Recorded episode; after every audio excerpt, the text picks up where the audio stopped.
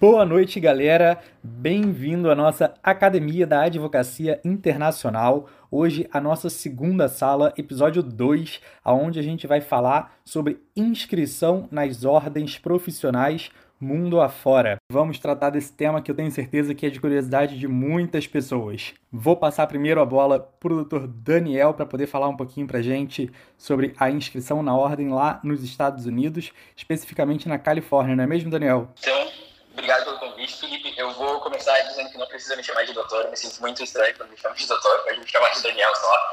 É, eu preparei, assim, o que eu achei que era importante sobre a inscrição. Não tenho certeza se é exatamente o que o pessoal quer saber, mas aí depois nas perguntas eles filtram, né, e dizem o que está faltando. Para fazer a inscrição na Califórnia, para ser advogado lá, a, o processo é bem similar a quem mora lá, quem é americano, quem estudou lá. A diferença é que na hora de colocar os documentos de escolaridade, diploma americano, a pessoa, o aplicante, vai colocar o certificado da OAB dizendo que a pessoa é advogada né, no Brasil. No caso, eles consideram o requerimento, né, o que eles pedem, é que a pessoa esteja advogada em qualquer lugar do mundo. Sendo licenciado como advogado, a pessoa pode fazer a prova, né, aplicar e fazer a prova com nas mesmas qualidades, na mesma chance, com exatamente o mesmo texto na prova que um americano, não tem nenhum passo adicional. Até no site deles falam quatro requerimentos para tanto os aplicantes americanos, né, de lá, quanto aplicantes estrangeiros.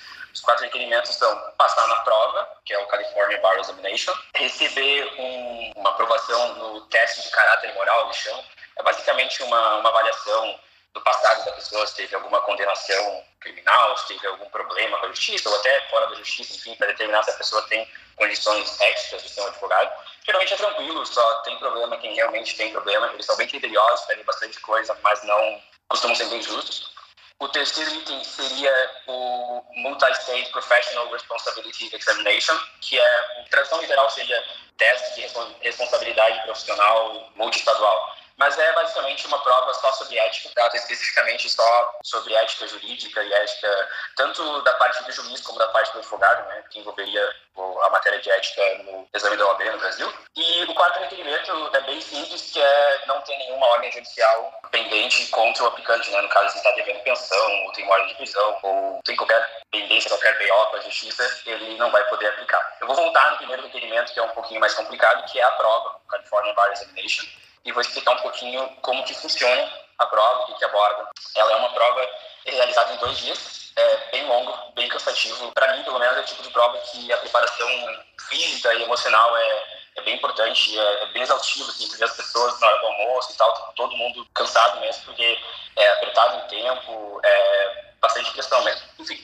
são dois dias. O primeiro dia são três questões discursivas de manhã e de tarde são duas questões discursivas e um teste de performance que eles chamam, que é basicamente escrever uma peça, como se fosse a peça que a gente tem que fazer na OAB. Não necessariamente vai ser uma peça, mas eles vão apresentar um caso, um documento, uma informação, como se fosse um mini arquivo do cliente, né, daquele caso, e o aplicante tem que ali analisar o caso e decidir o que tem que ser feito, se é uma peça, se é uma carta, né, ou um parecer consultivo, tem que decidir e agir ali na hora. Esse é o primeiro dia, e o segundo dia é o, a parte objetiva, que é essa parte, é o MBI que eles chamam, são 200 questões e é um teste, quase todas as jurisdições nos Estados Unidos adotam esse teste. Algumas tu faz só a parte objetiva, e essa já é a prova do BAC em alguns estados. E outros, que é na Califórnia, tu faz esse teste objetivo, que é o mesmo para todos os estados dos Estados Unidos, né? Todos que adotam, a maioria adota, mas alguns não adotam, não adotam, mas é um teste uh, padronizado. E na Califórnia assim, tu faz esse teste no segundo dia, e no primeiro dia tu tem questões que são elaboradas pelo próprio pessoal da Califórnia. Então, nesse segundo dia da parte objetiva, são 100 questões na parte da manhã, e sem questões na parte da tarde. Também é bem corrido, as questões não são fáceis ou rápidas de analisar, tem às vezes é, quatro, seis parágrafos por questão, é, é bem corrido também. E só para encerrar, eu vou passar rapidamente o que são os tópicos, os assuntos que caem na prova. Assim, é bem geral, envolve muita coisa, tem que estudar muitos tópicos, mas só para ter uma ideia, é, envolve Business Associations, que seria a parte de empresarial, formação de empresa, Civil Procedure, que é processo civil, Community Property, que entraria no direito de família, casamento, divórcio, partilha, constitutional law, que é direito constitucional, contracts, que seria contratos e direito contratual, criminal law and procedure, que é direito criminal e, e direito processual criminal, uh, evidence, que a gente não tem uma, um assunto só disso aqui no Brasil, mas seria como apresentar evidências, tem toda uma regulação disso lá que é, é diferente, professional responsibility, que seria a parte de ética, responsabilidade profissional. Real Property, que é a parte de direito imobiliário. Remedies, que também é uma coisa mais de lá, envolveria o que pode ser feito no contrato quando é quebrado, alguma coisa assim, quando é rescindido, e a gente não separa aqui, mas lá eles separam.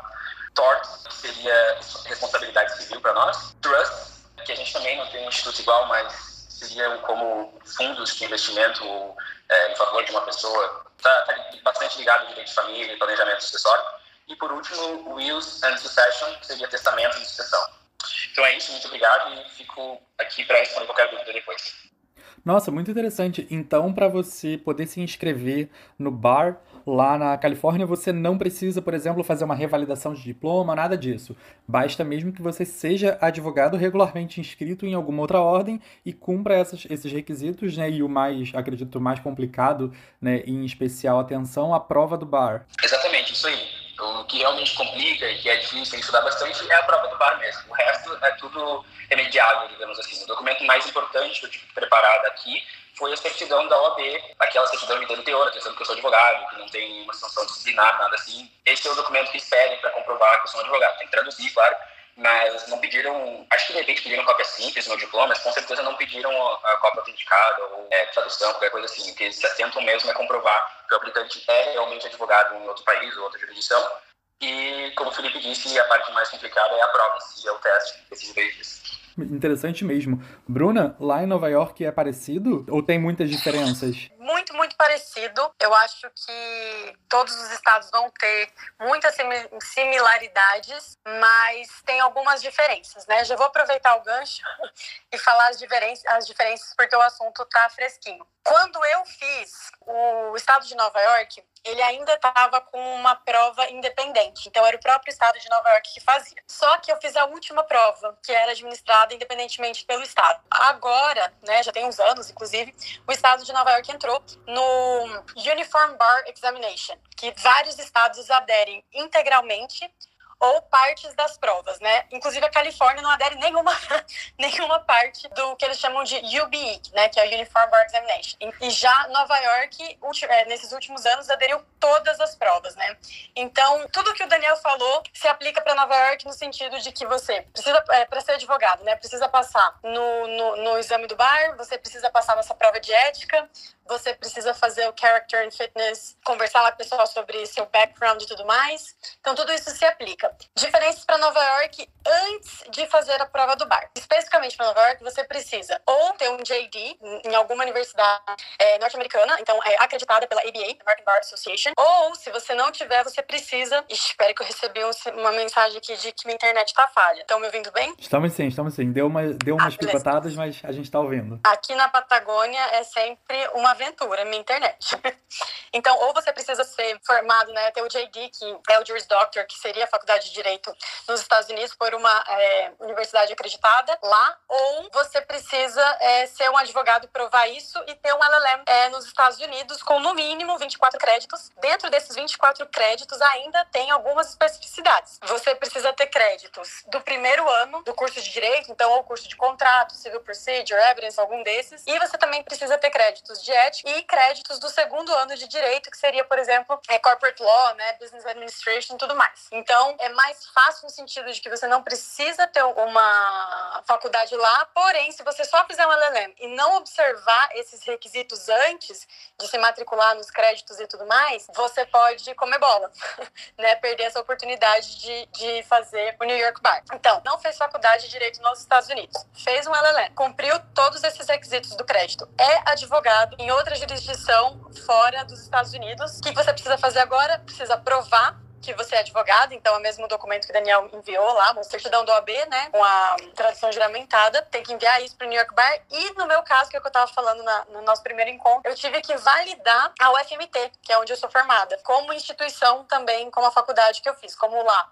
eles querem que você seja formado por uma faculdade acreditada, eles também querem a prova de que a faculdade que você fez, né, internacional, é acreditada pelo órgão competente. Então, no Brasil, é o MEC. Então, eu tive que. O, o, passo a mais que eu tive que fazer foi esse: foi acreditar a UFMT. Que aí foi, nossa, não sei nem como até hoje eu consegui fazer isso. E aí é tudo muito parecido, só que como a prova do bar agora é essa prova unificada, é, são dois. Eu, eu pesquisei, porque eu não, eu, quando eu fiz foi diferente. Mas hoje o que fala lá o site particularidade deles é que são também dois dias de prova, sendo que um dia é esse, esse dia de 200 questões múltipla escolha, né, de common law em geral, e no outro dia são dois MPT, que são duas provas muito práticas, assim, sobre advocacia. Eles te dão, tipo, um, uma pasta de um cliente com e-mails trocados entre o seu chefe e o cliente e te pedem para fazer um legal memorandum, é, um contrato, enfim, algum, até às vezes digitar um e-mail, assim, sabe? Um draft de e-mail que seu chefe vai usar para mandar.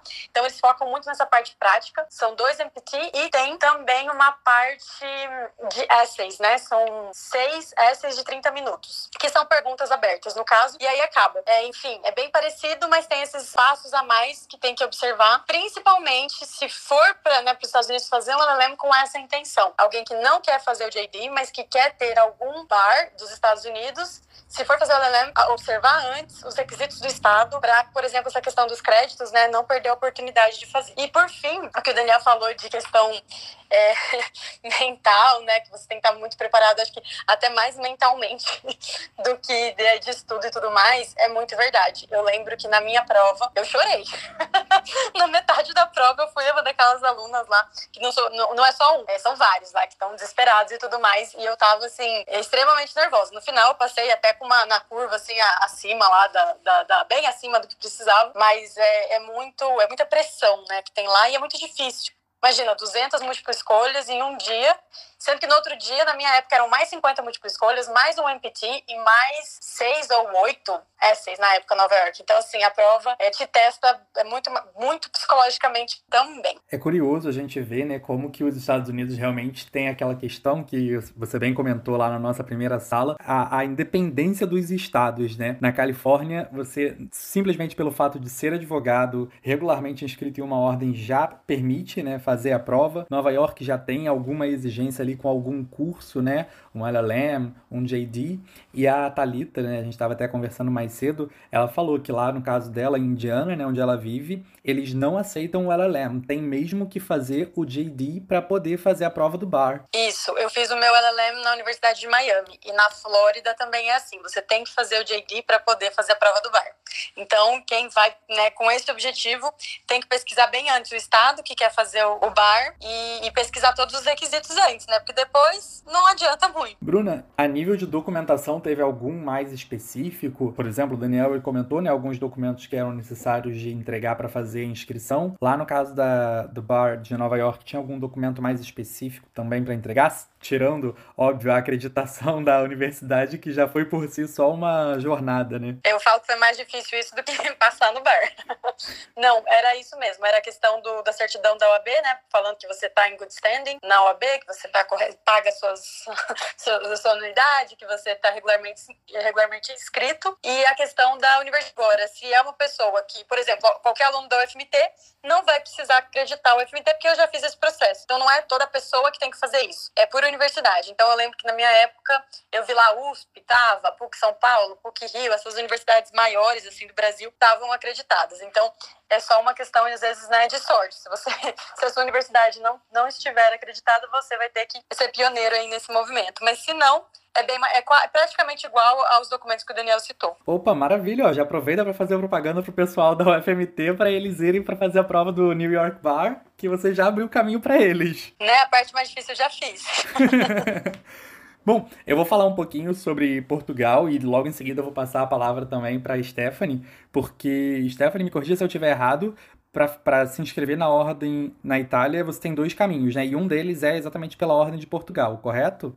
Isso, exatamente. Ah, perfeito. Então eu vou falar rapidinho aqui, vou ser bem sucinto com relação à ordem de Portugal e já passo a palavra também para a Stephanie para ela poder falar para gente sobre a ordem italiana. Bom, Portugal é, é bem simples, né? não tem grandes complicações. A gente tem um acordo de reciprocidade que facilita muito essa inscrição, né? A inscrição ela pode ser feita tanto presencialmente quanto à distância. No caso de fazer à distância, né, é preciso ter uma pessoa aqui em Portugal para poder fazer essa solicitação para você, nomeadamente um advogado. E tem alguns documentos só que a gente precisa entregar, não é nada muito complexo. São quatro tipos de formulários. Da própria ordem que estão todos disponibilizados no site da OA, né? Aqui não é OAP, as pessoas às vezes acham que porque é OAB no Brasil, né? Aqui é OAP, mas não é, eles aqui chamam só de OA, Ordem dos Advogados. Juntar documentos básicos como cópia do passaporte, diploma, histórico escolar. Aí tem dois documentos que a gente precisa solicitar à Ordem dos Advogados do Brasil, né? Que é a cópia do nosso processo de inscrição. Quando a gente faz a inscrição na Ordem dos Advogados do Brasil, a gente precisa, eles geram um processo e a gente precisa solicitar essa cópia para eles e a certidão de regularidade e de quitação junto à ordem, que é exatamente o que o Daniel comentou também, né? Que a gente não sofreu e nem está na pendência de algum processo disciplinar, né? E nem que a gente está devendo para a ordem, porque são dois requisitos para poder se inscrever aqui em Portugal. Fora isso, tem a questão da certidão de nascimento, e aí tem um detalhezinho ali, porque a certidão de nascimento tem que ser de inteiro teor, né? Não é aquela certidão simples que a gente pede no cartório mas ali no meio tem um pequeno hack, se é que a gente pode falar assim, né? Que é o seguinte: a certidão de inteiro teor é uma certidão que é um pouco mais cara para a gente poder pedir, né? E como são duas, a gente não necessariamente precisa solicitar duas originais. A gente pode pedir uma original, tirar uma cópia, autenticar e obviamente a gente vai sempre precisar apostilar os documentos que vêm, que são emitidos no nosso país e que vêm aqui para Portugal para serem apresentados, né? A gente apostila as duas. Assim a gente consegue reduzir muito o custo com relação a essa questão das certidões. Precisa pedir o registro criminal, né, tanto no Brasil quanto aqui em Portugal. E um outro ponto que é muito importante é, precisa ter o NIF, que é o número de identificação fiscal. Ele é como o nosso CPF no Brasil. Eu não sei se no caso dos Estados Unidos já é preciso ter. Eu acho que vai variar de estado para estado, como todo o resto. É, na Califórnia não precisa ter nada, não precisa nem ser, não precisa ser cidadão, não precisa ter residência permanente, não precisa ter visto, nada disso. Mas tem estados que vão restringir a cidadãos, vão restringir a residências legais, e se eles forem pedir algum nome, provavelmente é o Social Security, que é, tem a ver com o seguro social, né? É insurance, parecido com isso mesmo. Nova York também não, não pede nada, nenhum documento nesse sentido é, ligado a, a ser residente, nada nesse sentido. Eles já fazem ali o, o corte deles pela prova, então, né? Aí já dispensa o número. Mas aqui também não é preciso na, necessariamente você ser nacional e nem mesmo residente. Qual é a questão, né? Se você for residente aqui em Portugal, ou se você for nacional, você tem uma facilidade que é, você pode fazer a sua solicitação de inscrição se você estiver aqui em Portugal. Você não vai precisar, né, do que a gente chama de domiciliação fiscal. Aquelas pessoas que não tenham residência ou que não são nacionais, né, de algum país da União Europeia e por isso podem pedir a residência aqui em Portugal, elas necessariamente precisam da domiciliação de algum colega profissional para assinar aceitando que seja indicado o endereço dele como endereço profissional daquela pessoa que está fazendo a inscrição. É bem simples, é mesmo só documental para poder fazer a inscrição. E aí, depois que entrega toda a documentação, leva algo como ali de dois a quatro meses hoje, né, para eles deferirem. Aqui em Lisboa, particularmente, eles estão deferindo uma grande quantidade de processos aí, às vezes com até menos de dois meses depois que a gente entrega toda a documentação. Mas pronto, Portugal é isso. Vou passar agora aqui para a Stephanie para ela falar para a gente como que acontece lá na Itália. Tá bom, obrigada, Felipe. Bom, na Itália também não, não tem muita complicação. O Felipe já explicou aí metade do caminho, né? Na verdade, assim, aqui na Itália vão ter duas possibilidades pro, para os advogados brasileiros. A primeira seria a inscrição como advogado europeu então, o que, que o brasileiro vai fazer? Ele vai fazer esse reconhecimento em Portugal, conforme o Felipe falou, e depois vai vir aqui para a Itália e se inscrever como avocato stabilito, que é chamado aqui. Ou ele vai fazer um pedido de reconhecimento de título de advogado diretamente pelo Ministério da Justiça italiano, tá? Então, para o primeiro caso, assim, em relação a documentos, basicamente, o que, que vai ser necessário? Primeiro, um certificado de que a pessoa possui cidadania europeia. Então, eu já alerto que para fazer esse primeiro caminho vai ser necessário, sim, uma cidadania europeia, né? não necessariamente italiana. Porque justamente se trata de uma possibilidade concedida pela União Europeia, né? Por esse livre trânsito, entre aspas, de profissionais aí. Então, tem uma legislação específica sobre isso, né? E com o título, então, europeu, eu consigo me inscrever na Itália também. Então, vai precisar desse certificado de cidadania. É, tem algumas controvérsias aí, tem algumas pessoas que acham que não é necessário, mas a princípio, pela lei, é necessário sim. É, certificado de residência ou de domicílio profissional aqui na Itália. É, precisa desse atestado de, de inscrição na ordem de Portugal, no caso, né, na ordem da cidade que a pessoa estiver escrita. Eu, por exemplo, estou escrita em Lisboa. Eu fiz a, eu fiz a distância, né, o pedido de reconhecimento, apesar de eu ter ido pessoalmente, eu precisei de um advogado porque a minha residência é, era na Itália, sempre foi na Itália. Então, eu preciso de, desse, desse atestado, né, de inscrição. Precisa também uma espécie de declaração de um advogado italiano que vai te domiciliar aqui na Itália, tá? E explico. Quando a gente faz esse caminho de inscrição como avocado estabilito, é necessário a gente atuar domiciliado a um advogado italiano. Uh, eu até já faço um parênteses, né, que uh, não é que tem muito, não tem limitação na atuação, porém vai ser sempre necessário atuar em conjunto com, a, com um advogado italiano. Ou seja, a pessoa consegue é, entrar com ação, fazer defesa, né, assinar peças, comparecer em audiências, porém sempre quando ela for comparecer a primeira vez no processo, né, ou apresentar uma defesa, ou enfim, iniciar um processo, ela vai precisar ter atuação conjunta com um advogado italiano.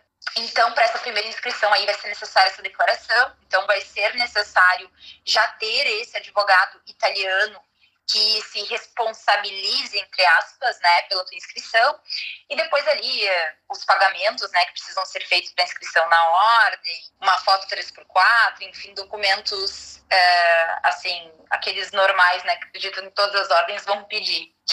E aí, dependendo da, da seccional, né, da demora da seccional, mas é para ser rápido. Na próxima deliberação que eles fazem, geralmente já sai o resultado aí da aprovação ou não do pedido. Então, não, não tem essa questão de antecedentes criminais, por exemplo, né, para essa inscrição como avocado estabiliza. E a segunda hipótese, vou tentar ser mais breve, é a pelo Ministério da Justiça, então, que basicamente a pessoa vai precisar apresentar o histórico é, de estudo e profissional para solicitar um reconhecimento do título de advogado. Então vai apresentar lá uh, a formação dela, né? Ela vai ser, ela vai ter legalizado isso perante o consulado lá no Brasil, o consulado italiano. Não vou entrar em maiores detalhes. Vai precisar de das declarações ali da ordem dos advogados, enfim, né? Dizendo que é habilitado como como advogado. Eu indico altamente que a pessoa uh, coloque nesse pedido se ela tem alguma pós-graduação curso, tudo, tudo que, que ela tiver que possa demonstrar que ela tem aí mais é, currículo, né, é muito relevante, tá? É, inclusive experiência profissional, eventualmente, né? Então, enfim, aí vai ser enviado esse pedido para o Ministério da Justiça, eles levam uns três, quatro meses para dar um retorno, sai uma aqui a gente chama de decreto, né, que é uma decisão administrativa dizendo qual o tipo de prova que esse profissional vai precisar fazer para eh, reconhecer o título de advogado. Então, para cada pessoa específica, eles vão determinar se vai fazer é, três provas escritas, duas provas escritas e uma oral, ou só uma oral. É, depende muito da avaliação do, do material que o requerente enviou tá? Então, daí depois vai para uma segunda fase, que daí é pegar esse decreto, essa decisão, apresentar no Conselho Forense italiano e pedir para fazer a prova. E uh, eu não vi até hoje, e até onde eu sei, é sempre uma, uma prova escrita, uma parte escrita e uma parte oral, né? Eu já vi casos em que a pessoa só foi aprovada para a parte oral, mas sempre tem uma prova, geralmente. Eu nunca vi eles passarem ninguém direto, assim. E a prova escrita, geralmente, é como o pessoal falou aí, o Daniel e a Bruna, no caso da Itália também, tem uma prova que é uma parte de redação de peça, um parecer jurídico, geralmente, eles dão lá um, um caso, né? Precisa escrever e resolver ver. E depois tem a parte oral, que daí uh, geralmente é matéria de. matéria mesmo, né? Direito, direito processual. É, e geralmente também tem a parte de ética, que aqui a gente chama de deontologia. E é isso, daí uma vez aprovado, vai poder se inscrever como avocado direto nessa segunda opção aí, tendo o título reconhecido. Então, tem essas duas opções Stephanie, só me tira uma dúvida um instantinho. A pessoa, no caso né, de, dessa atuação em conjunto, seria para a prática de um primeiro ato no processo, ou toda vez que ela for praticar algum ato no processo, ela precisa estar junto com esse outro advogado?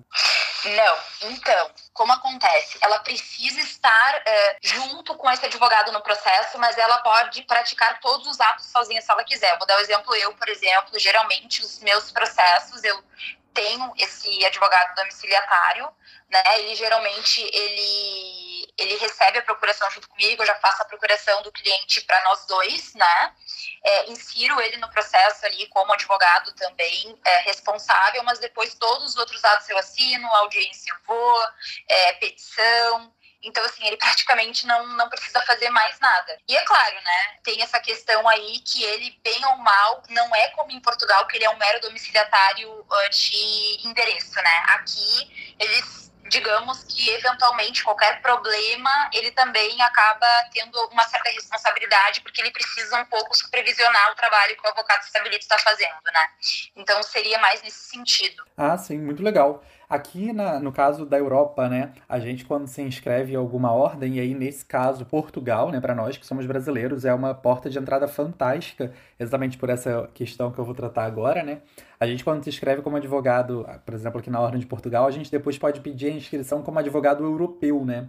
E enquanto advogado europeu, a gente tem uma atuação bem ampla e inclusive tem alguns países, como por exemplo a França, a Suíça, eu sei que a Espanha também, não necessariamente todos com amplos poderes, né? Mas a gente pode sempre ter é, alguma atuação dentro desses países. Se não me engano, a Itália também permite alguma certa atuação com relação ao advogado europeu. Sim, sim, sim, Felipe, é verdade. Tem essa forma de atuação também aqui na Itália, que é como advogado europeu, que aí a pessoa não precisa se inscrever aqui na ordem. Na verdade, o que é exigido aqui na Itália é que o advogado europeu, né, que ele não está inscrito aqui, ele está inscrito em alguma outra ordem né, é, europeia, ele simplesmente faça uma comunicação ali para a Ordem dos Advogados dizendo que ele vai atuar naquele processo.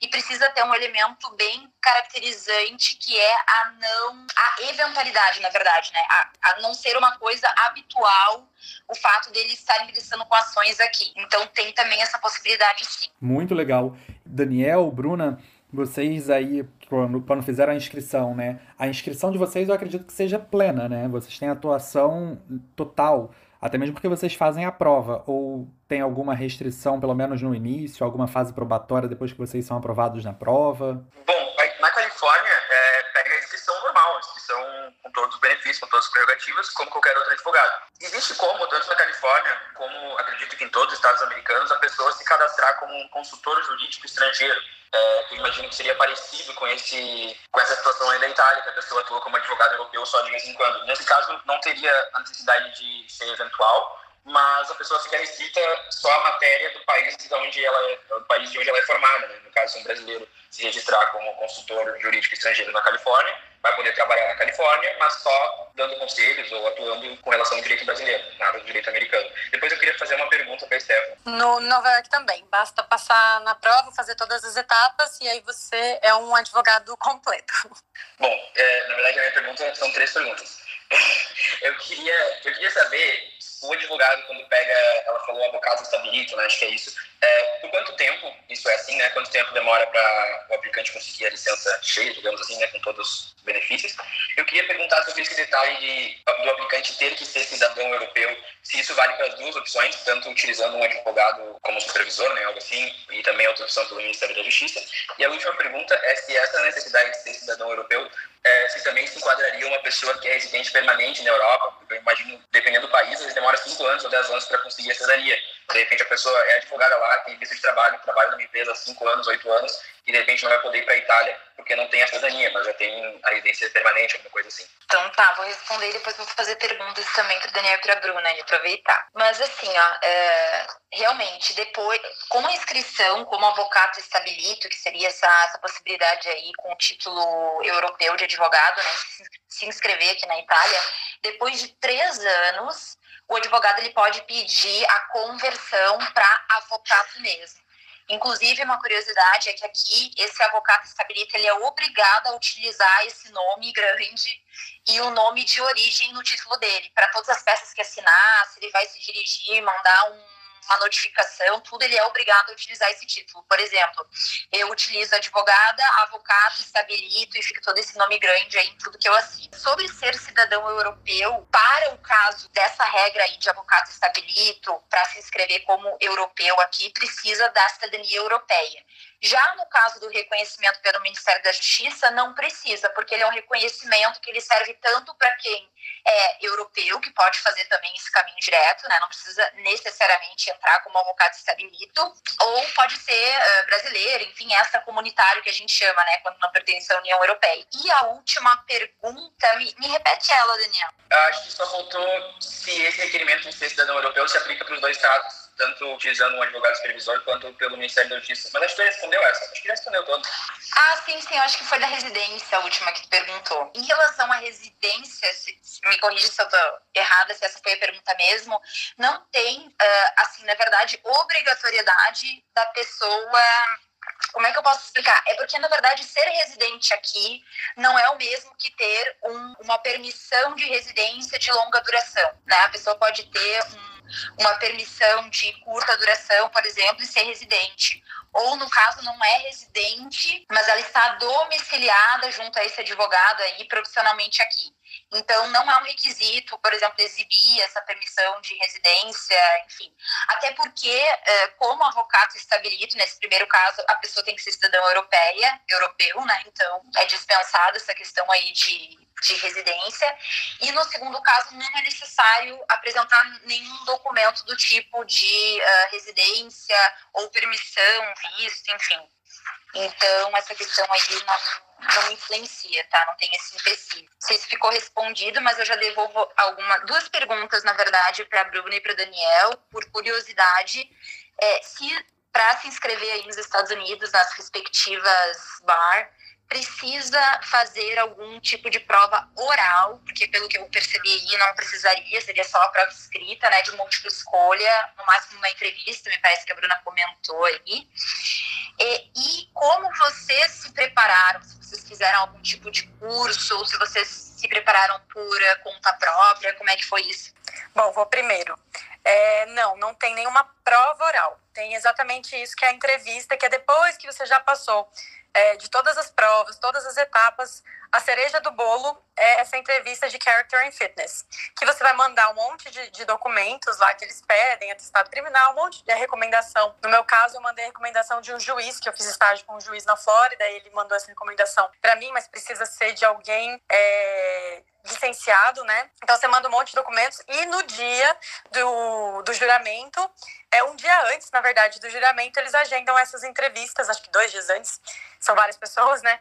E aí você vai lá e é entrevistado uns 10 minutinhos, talvez, por um advogado é voluntário ali que está fazendo. É, é, ele, ele tá ali para não só é, validar as informações que você apresentou, mas ele pode fazer pergunta técnica também, mas não é bem o propósito.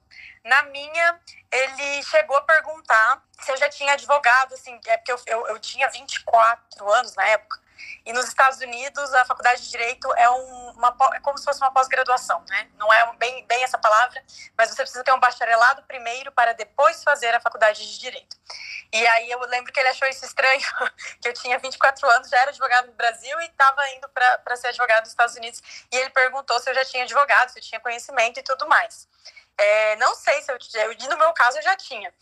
Mas eu não sei se eu tivesse respondido não, o que, que seria o, o outcome, né, o resultado disso. Mas, em geral, ele atesta todas as informações que você mandou para essa finalidade de character and fitness. Mas prova oral, per se, assim, não, não tem. E qual era a outra pergunta, Stephanie? Não, tá ótimo. É, como vocês se prepararam, na verdade, para ah, essas provas sim. aí? É, existe, existe uma indústria de cursos preparatórios para a prova do bar nos Estados Unidos. E é uma indústria multimilionária, sim, e os cursos são bem caros.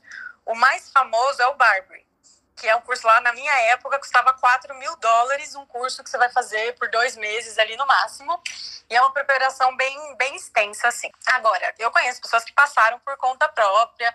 É, você tem lá a lista, né, do que, do que vai cair na prova, existem é, livros, né, resumos e tudo mais já específicos para mais ou menos como a OAB, assim, você compra lá um livro que tem é, a matéria já meio resumida com, com questionário depois para você ir treinando. Mas eu lembro que no próprio LLM é, eles falavam, ó, quem for fazer o bar, a gente é, highly recommend, né, é, recomenda muito que vocês façam um curso preparatório, porque vai te treinar, né? Literalmente um treino, né? Para responder as perguntas na velocidade que você precisa, é, para ler aquele questionário e responder e tudo mais, para identificar o tipo, é, aprender a responder, né? A, a redação, essay, aprender a escrever do jeito que a pessoa que vai pontuar quer que você escreva. Então se parece muito com a OAB nesse sentido. Eu não fiz esse Barbie porque na minha época era muito caro. Eu fiz um outro que eu também nem lembro o preço, mas eu me preparei sim. E aí era um, todo dia tinha uma aula de umas quatro, cinco horas. E depois tinha uma, né, muitos exercícios para fazer, redação, para enviar, corrigir. Então, na minha, eu, eu estudava 12 horas por dia. Foram 10, não, 10 semanas, 8 semanas, foram dois meses, assim, basicamente estudando, sábado, domingo, feriado, é 12 horas por dia. Mas deu certo. Ótimo. Com certeza deu certo, Bruno. Parabéns, compensou o teu sacrifício. Eu passei por uma situação parecida. Eu nunca tinha estudado nem perto dessa quantidade de horas e também, não eu estudei todo dia, ou 12 horas, mas cheguei a estudar 12 horas alguns dias e foi bem puxado. Para responder a primeira pergunta da Stephanie sobre a prova oral, na Califórnia também não tem prova oral. Essa entrevista sobre o moral character, que seria sobre a conduta da pessoa, né, esse tipo de coisa, essa entrevista ela não é nem uh, presencial, não é nem uma entrevista, na verdade, são formulários que a gente preenche e coloca ali todo o teu histórico, responde uma série de perguntas, é bem longo, bem extensa, mas não precisa nem em pessoa, não chega a ser uma entrevista, é mais... é uma entrevista, mas em formato escrito, né? Então não tem prova oral. Inclusive, é um pouco relacionado a isso, porque esse ano é meio que único, porque a prova vai ser online esse ano. Então, quando eu fiz, eu tive que ir lá para os Estados Unidos para poder fazer a prova. Eu aproveitei e estudei lá, mas o curso era remoto, poderia ter feito o curso no Brasil. Mas ano passado foi online. É, geralmente a prova é em, é, em fevereiro julho. Ano passado atrasou de julho para outubro e foi online. E agora, de julho de 2021, vai ser online também. Então, é, as inscrições estão abertas agora, vai até maio junho, acho. E é uma grande oportunidade. Só que, na verdade, não está tão em cima para se preparar, porque dá tempo. Como a Bruna falou, dois meses de estudo é mais ou menos a, a preparação média, eu diria assim. Algumas pessoas preparam mais, mas os cursos geralmente são isso aí, oito ou dez semanas. Então, eu acho que nunca mais vai acontecer isso. Provavelmente até fevereiro de 2022 eles já vão estar vacinados lá a gente não vai estar aqui, mas infelizmente, tomara que, que, estejamos, mas enfim, eles provavelmente vão estar e vão ter a prova presencial, então acho que não vai ter mais oportunidade online, deve ser a última chance. E eu não tenho certeza como é que funciona, se dá para fazer inscrição daqui do Brasil e fazer a prova online, ou tem que ir lá presencialmente fazer alguma coisa. Quando eu fiz, eu estava, a inscrição eu fiz daqui do Brasil e foi tudo remoto, eu nunca precisei ir uh, fazer nada, assinar nada em pessoa, foi tudo de forma uh, enviando pelo correio, online, então talvez seja possível. Sobre a preparação, eu fiz também um curso, eh, eu fiz o Barbie, esse que a Bruna falou, que é realmente o mais famoso. E Rico! Ele... eu peguei, eu não paguei quatro e pouco, acho que eu paguei dois e pouco, três e pouco, mas depois que eu paguei, uma ou duas semanas depois, pesquisando na internet, eu descobri que existem códigos, né, cupons de desconto, que eles distribuem na faculdade de Direito. Então, se eu tivesse conversado com alguém que estava estudando Direito no último ano, provavelmente eu tinha conseguido um código de desconto, que pelo que eu li na época, era, ia para metade do preço, alguma coisa assim. Enfim, uh, talvez seja possível isso também. Eu, eu gostei muito do Barbie. Uh, ele tem essa coisa que se não passar na primeira, a segunda vez ele te dá o curso de graça, atualizado, no próximo ano. Ainda bem, eu não precisei, mas foi uma, uma rede de segurança assim, boa para ter. Eu acho que os outros cursos podem funcionar também, eu não conheço, mas não é uma coisa assim, super difícil de, de preparar assim, o, o material, desde que os professores né, sejam qualificados. Mas é, é muito importante um curso, eu acho por causa do formato da prova. No Barbie, pelo menos, eu aprendi e eu segui a risca como que eles queriam as respostas, exatamente como eles queriam. É, eles têm um, um padrão, assim, que é, uh, até as palavras são parecidas às vezes, um padrão de tu identificar o que é o issue, né, issue é o problema, a questão, então tu identificar o que é o problema, aí tu tem uma uma série de passos que tu segue para identificar a conclusão, para identificar a solução e chegar na conclusão. É bem padrão, assim, e eu segui bem isso e passei, funcionou. Então, é, achei bem importante o curso por causa disso. Às vezes, não tanto por causa do conteúdo em si, que está disponível de outras formas, mas esse formato, essa experiência do que responder, como responder, acho que ajuda muito porque os corretores, quem está corrigindo a prova, né, eles têm sei lá quantas, é muitas provas. Então, se tu tem no formatinho que eles gostam, é muito mais fácil. Eu acho que é até uma questão quase psicológica dele te dar uma nota melhor que já está tudo exatamente como ele está acostumado no formato que eles querem. E eles já têm anos de experiência, esses cursos preparatórios, aprendendo é, como que é melhor. Não é tão fácil, que nem no Brasil, desses cursos se prepararem, porque eles não divulgam as questões na Califórnia. Então, não tem, se tu procurar, não existe nunca nenhuma questão divulgada. Tu faz a prova lá e depois nunca ninguém sabe que questão foi perguntada.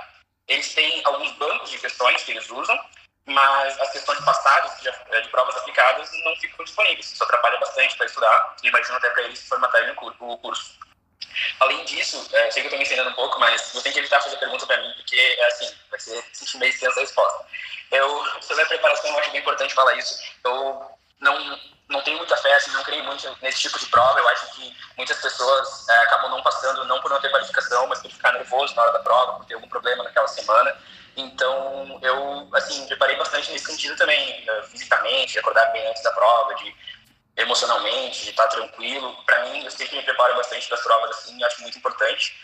E queria fazer um último comentário que a Bruna comentou que chegou a chorar no intervalo e eu vi várias outras pessoas chorando.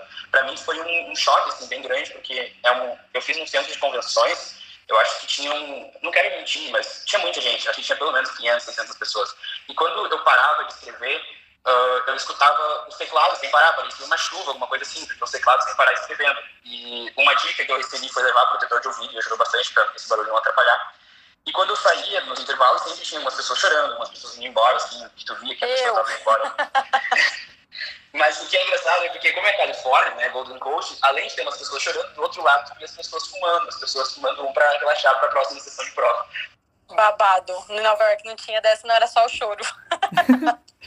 Muito obrigado a todos vocês pela presença. Eu espero que a sala de hoje tenha engrandecido vocês com conhecimento, tenha auxiliado vocês que pensam em internacionalizar a advocacia de vocês.